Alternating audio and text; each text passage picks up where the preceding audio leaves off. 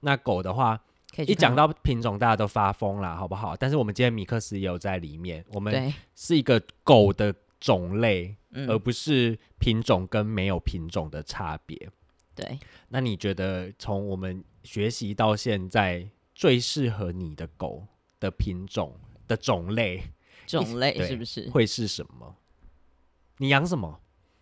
长毛腊啊，肠明明就知道，硬要问。对呀、硬要 Q，硬 要 Q，你觉得有你有适合腊肠吗？没有，坦白说没有。一我脸现在，我现在一脸嫌弃腊肠，你知道吗？我也是厂长的主人要生气了，厂长社团要发疯了。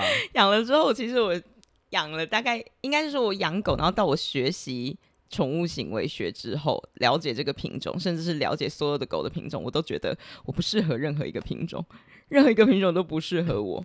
然后 真的哦特别会觉得，我觉得腊肠是外形非常非常吸引我，有吗？